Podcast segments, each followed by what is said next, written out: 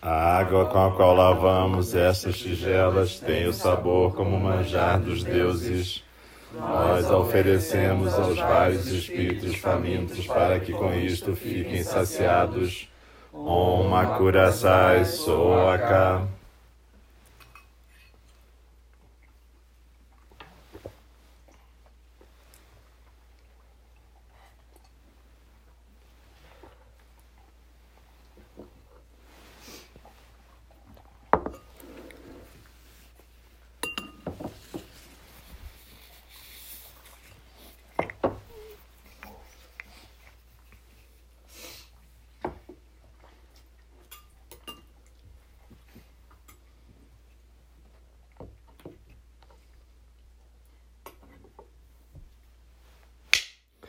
Neste mundo que é vazio, possamos existir como a flor do lótus que se ergue pura acima do lodo.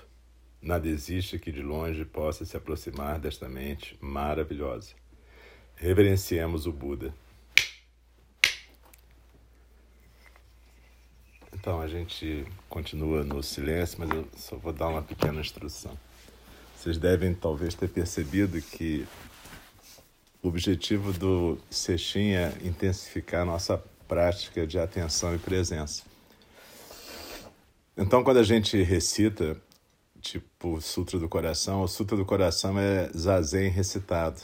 Então, não é que você precise ficar pensando nisso durante a recitação. Mas deixa isso fluir através de você e percebe que ali está se dizendo que não existe a dualidade, que existe algo que está mais além disso tudo além do nascimento e da morte, da sabedoria, da ignorância.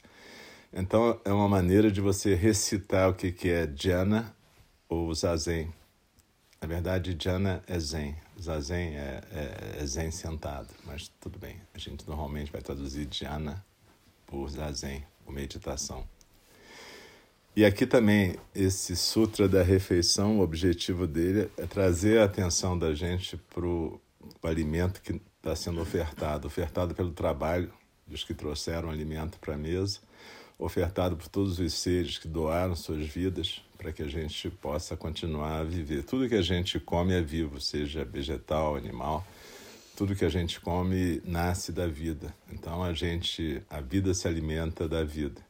Esse foi, aliás, um dos pontos que quando o Buda tinha cinco anos, o Buda Shakyamuni, fez com que ele pensasse na questão do sofrimento, quando ele estava vendo a festa de abertura da colheita, da semeadura, aliás, ele via o arado passando na terra, cortando minhocas, minhocas voando, os passarinhos comendo as minhocas, os gaviões comendo os passarinhos, os bois suando sangue, os escravos empurrando o arado. Então ele percebeu que todo mundo vivia a partir do sofrimento de tudo, e isso foi muito impressionante para ele naquela idade. Ele entrou num estado meditativo. Mas enfim, a gente, quando come, então a gente se lembra de tudo que foi feito para que essa comida chegasse para a gente. Então a, a, a questão toda do cestim é a gente poder ficar com a mente desperta. A questão do Koan foi um, o paia foi um meio habilidoso que os mestres usaram para que a gente pudesse fazer isso. Essa pergunta, o que é isso, ou quem é esse, que no fundo quer dizer a mesma coisa, é uma pergunta que não é para você ficar necessariamente respondendo na sua cabeça, não é uma pergunta para provocar mais conversa na sua cabeça. É uma pergunta para chamar a sua atenção, do tipo, se você começa a pensar, poxa, o Alce é chato, está falando parará, parará, parará, aí você pergunta, quem é esse que está pensando? E isso é uma maneira de tirar você da conversa mental e jogar você para o presente, simplesmente vivendo o que está acontecendo. Ou se você vai estar tá andando ou limpando e você pensa, nossa, está sujo, está limpo, o caminho está molhado, o caminho está seco, você pergunta, o que é isso? É uma forma, de novo, de você quebrar essa conversa e se desidentificar desse fluxo de pensamentos e conversas mentais para poder efetivamente começar a deixar uma outra coisa acontecer. Por isso que os mestres falam em prática contínua, iluminação contínua. Então vamos usar o Koan nesse sentido.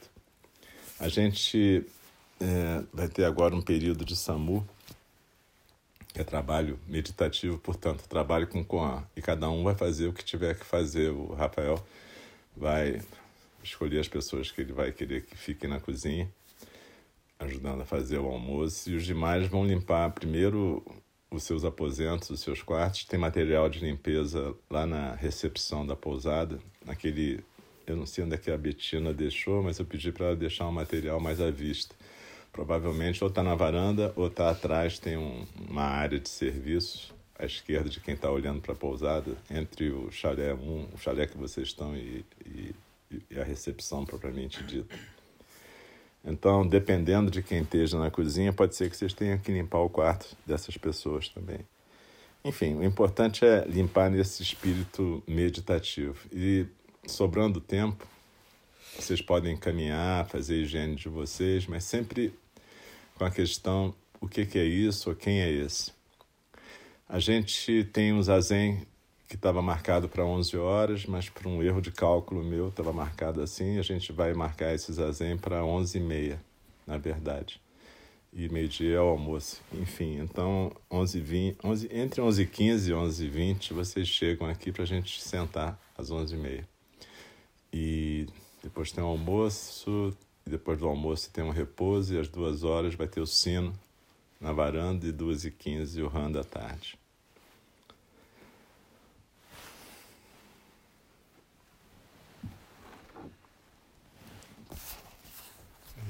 Já na cozinha, Bernardo Videira.